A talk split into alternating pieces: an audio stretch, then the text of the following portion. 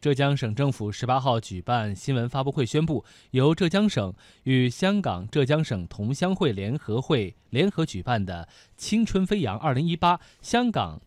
青年浙江行活动将于七月二十三号到二十八号举行，届时将有近千名香港青年赴浙江进行交流。嗯，这次的活动呢将会分为两个阶段，第一阶段为集中活动，香港青年将于七月二十三号抵达杭州，体验内地的高速铁路建设，参观 G 二零杭州峰会会址等。第二阶段呢将于七月二十五号到二十八号进行，香港青年将会分分为十一个分团赴浙江的十一个城市开展参访交流。